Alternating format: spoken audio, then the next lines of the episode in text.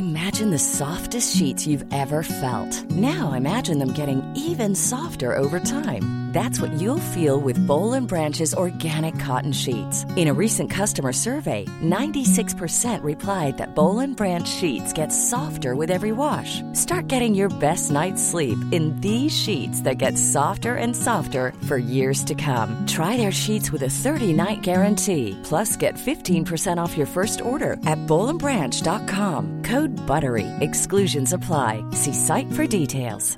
Quality sleep is essential. That's why the Sleep Number Smart Bed is designed for your ever evolving sleep needs. Need a bed that's firmer or softer on either side? Helps you sleep at a comfortable temperature? Sleep Number Smart Beds let you individualize your comfort so you sleep better together. JD Power ranks Sleep Number number 1 in customer satisfaction with mattresses purchased in-store. And now, save 50% on the Sleep Number limited edition Smart Bed for a limited time. For JD Power 2023 award information, visit jdpower.com/awards. Only at a Sleep Number store or sleepnumber.com. Enfin je vous parle d'une affaire belge. Euh, je sais que je parle pas beaucoup de la Belgique, euh, ça doit être parce que vous êtes un pays si tranquille, si serein. Euh, J'ai parlé de Marc Dutroux, mais là c'est ma deuxième histoire de la Belgique en trois ans, fait que je suis contente d'en parler aujourd'hui malgré la tristesse et la tragédie. Là. Fait qu'on va prendre un mood un petit peu plus sérieux parce qu'il y, y a quand même beaucoup de victimes. Donc voilà, sans plus attendre, lançons-nous dans la vidéo.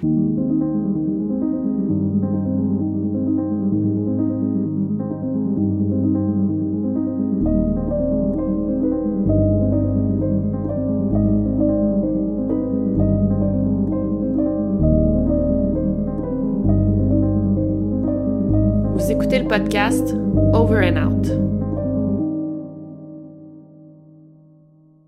Le 4 janvier 1996, une femme du nom de Carmelina Russo, de 40 ans, disparaît à Mons sans laisser de traces. C'est avec tristesse qu'on retrouve le bassin de la femme deux semaines plus tard dans le nord de la France. Son assassin est inconnu, évidemment, on n'a pas beaucoup d'informations, mais on peut toutefois déterminer que euh, son bassin a été euh, coupé avec une scie manuelle. Quelques mois plus tard, c'est au tour de Martine Bonne à disparaître. Le 21 juillet 1996, la femme originaire de France disparaît à son tour. Dès le lendemain, le 22 juillet, on repêche son buste dans les eaux de la Haine, soit euh, la rivière qui relie la Belgique à la France. Est-ce que les deux meurtres sont reliés? On ne sait pas. Euh, il y a seulement quelques mois qui les séparent, mais c'est très probable. Une femme nommée Jacqueline Leclerc disparaît le 22 décembre 1996. On est inquiet, mais elle souffre de dépression, fait qu'on s'attend au pire, soit un suicide. Et on peut bien vite remarquer que les trois femmes ont à peu près toutes le même profil, soit des femmes dans la trentaine, quarantaine qui disparaissent et on a retrouvé deux de celles-ci découpées en morceaux. Qu'on a affaire à un tueur en série en Belgique? Les gens de la Belgique commencent à avoir peur. D'ailleurs, les médias belges sont très vite à catégoriser ces femmes euh, comme des femmes à problème. On les met toutes dans le même bateau. Euh, et par exemple, il y a Martine Bonne qui avait un passé de, prostituée.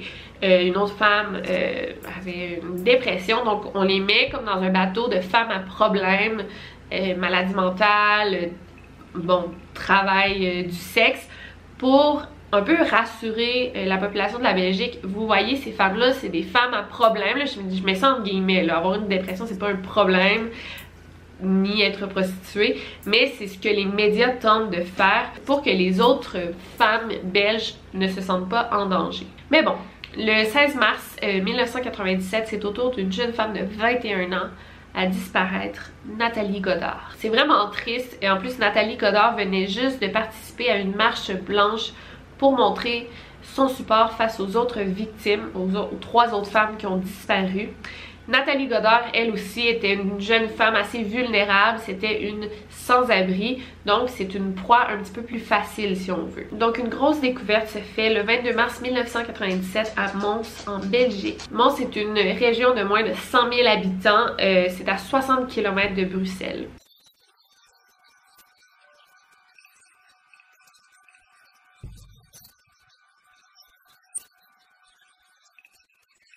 Nous sommes le samedi midi. euh, dans cette région et un policier du nom de Olivier Mott fait de la patrouille à dos de cheval. Il passe sur le pont du chemin de fer quand quelque chose retient son attention. Nous sommes sur la rue Émile van der Velde et c'est là qu'il aperçoit plusieurs sacs de poubelles. En fait, ce qui attire son attention, il y a huit gros sacs de poubelles et il y a un chat qui est en train de gratter euh, après les sacs de poubelles. Et ça, ça attire son attention. Le chat, les sacs. En s'approchant, c'est là que le policier voit une main en décomposition qui sort d'un des sacs de poubelles. En voyant ça, Olivier Mott appelle tout de suite ses autres collègues pour qu'ils puissent venir lui porter main forte parce qu'il croit qu'il a découvert quelque chose de très macabre.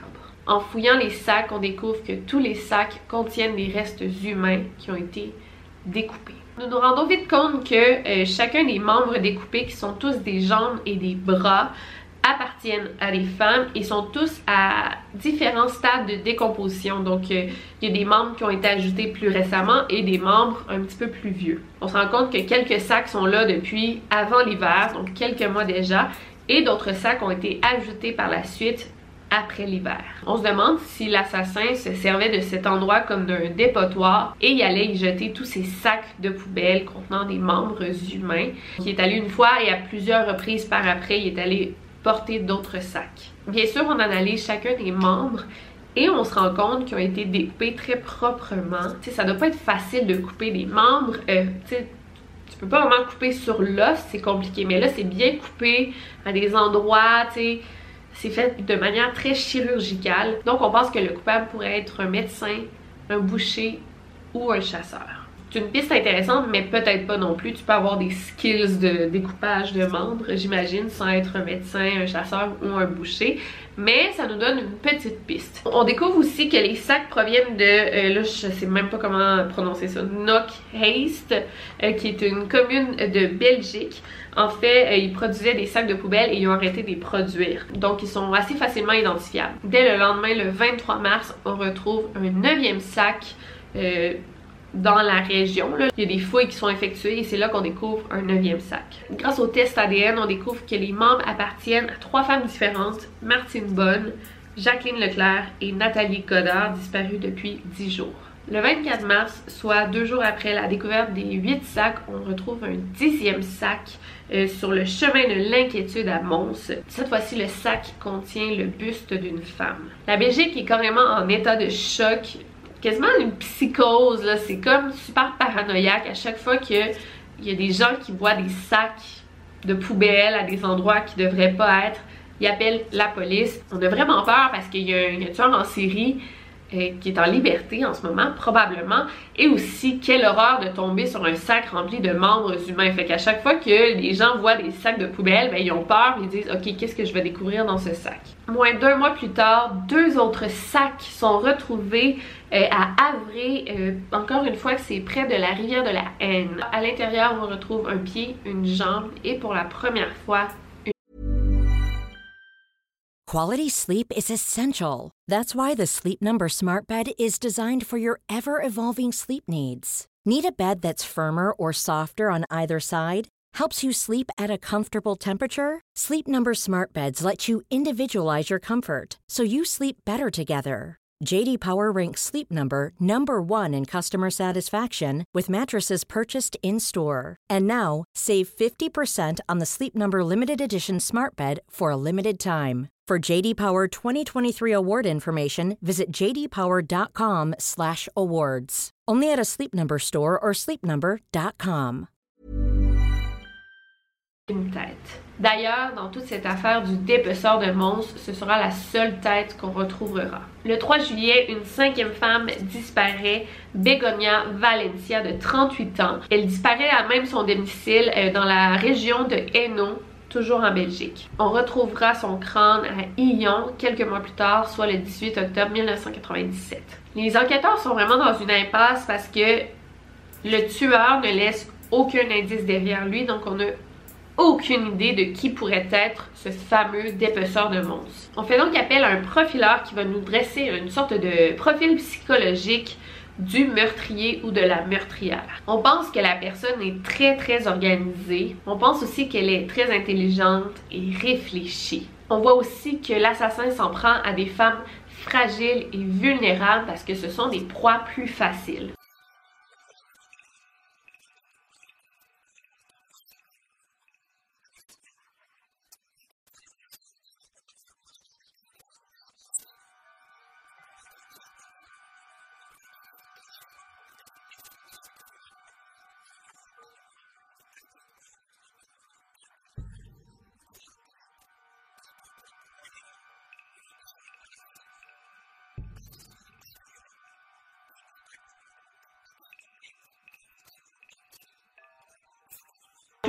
En fouillant le passé des victimes, peut-être qu'on va être capable de retracer le tueur. Peut-être que le tueur connaissait ses victimes ou du moins l'une d'elles. En interrogeant les proches de Nathalie Godard, on parle beaucoup de son petit ami surnommé le Gitan. En fait, il s'appelle Léopold Bogart. Ce suspect est assez intéressant parce que on le décrit comme étant violent, impulsif, et avec des problèmes de consommation d'alcool. Et en plus de ça, en fouillant son domicile, on retrouve une chemise qui appartenait à Nathalie et elle est tachée de sang. Donc en découvrant la chemise tachée de sang, on l'arrête tout de suite. Il est mis en prison pendant 15 jours, mais bien vite, euh, des tests d'ADN sont effectués sur la chemise en question et on se rend compte que le sang lui appartient. En fait, c'est du sang qui appartient à Léopold, le suspect. Euh, il s'était bagarré quelques jours plus tôt, puis je pense qu'il saignait puis il s'est le visage avec la chemise de son ancienne petite amie.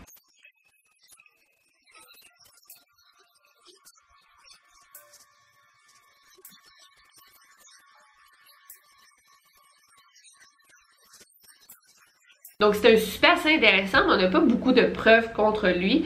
Donc l'enquête fait du sur place pendant un petit bout de temps? Jusqu'en 2007 euh, quand on arrête un chauffeur de taxi de New York nommé Ismail Durlick qui est reconnu coupable pour avoir tué et découpé sa femme et ensuite il l'a placé dans des sacs de poubelle.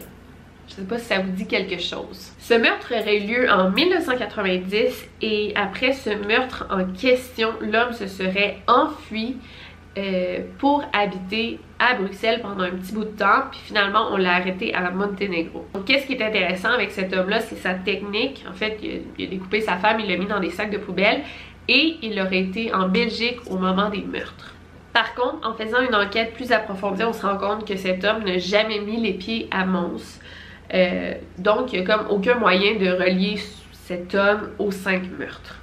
Et là, euh, plus récemment, soit le 26 janvier 2010, il y a un homme du nom de Jacques Antoine qui a agressé très violemment une jeune femme à Boussu qui est près de Mons. Ça faisait quand même longtemps que cette femme se faisait harceler par cet homme jusqu'à temps qu'il la frappe en janvier 2010. Et le plus intéressant avec ce suspect, c'est que euh, ce fameux Jacques-Antoine, c'est un médecin de 62 ans de Mons et c'est un médecin super réputé. Donc, il sait où couper les membres à la bonne place. Mais encore là, il a frappé une femme, il l'a agressée violemment, mais ce qu'il serait capable de tuer, c'est une toute autre affaire. Mais pourquoi on pense que cet homme peut être intéressant, c'est que quelques années plus tôt, euh, il y avait le fils de Jacques-Antoine qui avait envoyé une lettre aux enquêteurs parce qu'il pensait que son père pourrait être le dépaisseur de monstres. En fait, le fils de Jacques-Antoine pensait ça parce que son père s'était rendu à plusieurs reprises à Knock Haste où qu'on où qu'on vendait euh, les sacs de poubelle. Il serait allé à plusieurs reprises entre 1985 et 1995. Donc les dates concordent assez bien. Ben plus ou moins, les meurtres ont eu lieu en 96, mais peut-être qu'il s'est fait comme une provision de sacs de poubelle. Donc encore là, oui, c'est intéressant, mais on n'a aucune preuve pour relier cet homme aux cinq meurtres. Ensuite, on a aussi eu des doutes sur euh, le fameux Michel Fourniret, l'ogre des Ardennes, qui est d'ailleurs le suspect numéro un dans l'affaire de Estelle Mouzin. C'est un homme de la Belgique. Oui, il peut être intéressant, mais en fait, j'ai l'impression que les femmes qui ont été victimes du dépeceur n'ont pas du tout le profil euh, des victimes de Michel Fourniret. Lui, c'est un pédophile, il aimait les jeunes filles. Et là, les victimes, c'est des femmes de la trentaine, quarantaine. Fait que ça n'a pas vraiment le profil. Et bien sûr, cet homme a toujours nié être le dépeceur de monstres. Et bon, c'est très possible que la Belgique ait plus d'un tueur en série là aussi. on peut pas tout mettre sur le dos de la même personne. Donc le dépeceur de monstres est encore non identifié aujourd'hui. Moi, je me demande vraiment pourquoi il a arrêté en 1997. Euh, souvent, quand des tueurs en série arrêtent, c'est parce qu'ils déménagent, parce qu'ils meurent ou parce qu'ils sont en prison. Fait que peut-être que le dépeceur est déjà en prison, peut-être qu'il déménage dans un autre pays et il continue à tuer, genre en Asie, on ne sait pas. Euh, ou peut-être qu'il est mort, ou peut-être aussi, ça me surprendrait, mais peut-être que comme juste assouvi son désir de tuer et il a plus besoin de le faire, mais ça me surprendrait. Normalement, les tueurs en série continuent pendant plusieurs années. Donc voilà pour cette histoire qui m'a été demandée pendant... Euh, pendant trois ans, donc euh, j'y suis enfin arrivée. Sinon, on se revoit très bientôt pour une nouvelle vidéo. C'était Victoria Charlton. N'oubliez pas de barrer vos portes. Over and out.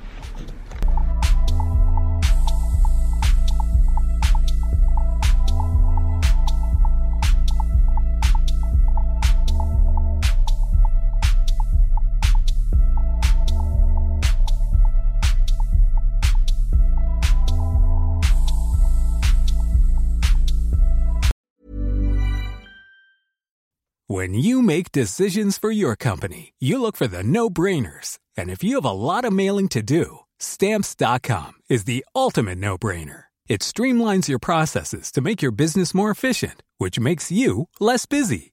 Mail checks, invoices, legal documents, and everything you need to keep your business running with stamps.com. Seamlessly connect with every major marketplace and shopping cart Schedule package pickups and see your cheapest and fastest shipping options from different carriers with rates up to 89% off USPS and UPS rates. And with the stamps.com mobile app, you can take care of mailing and shipping wherever you are. Make the same no-brainer decision as over 1 million other businesses with stamps.com. Sign up with code program for a 4-week trial plus free postage and a free digital scale. No long-term commitments or contracts. That's stamps.com. Code program.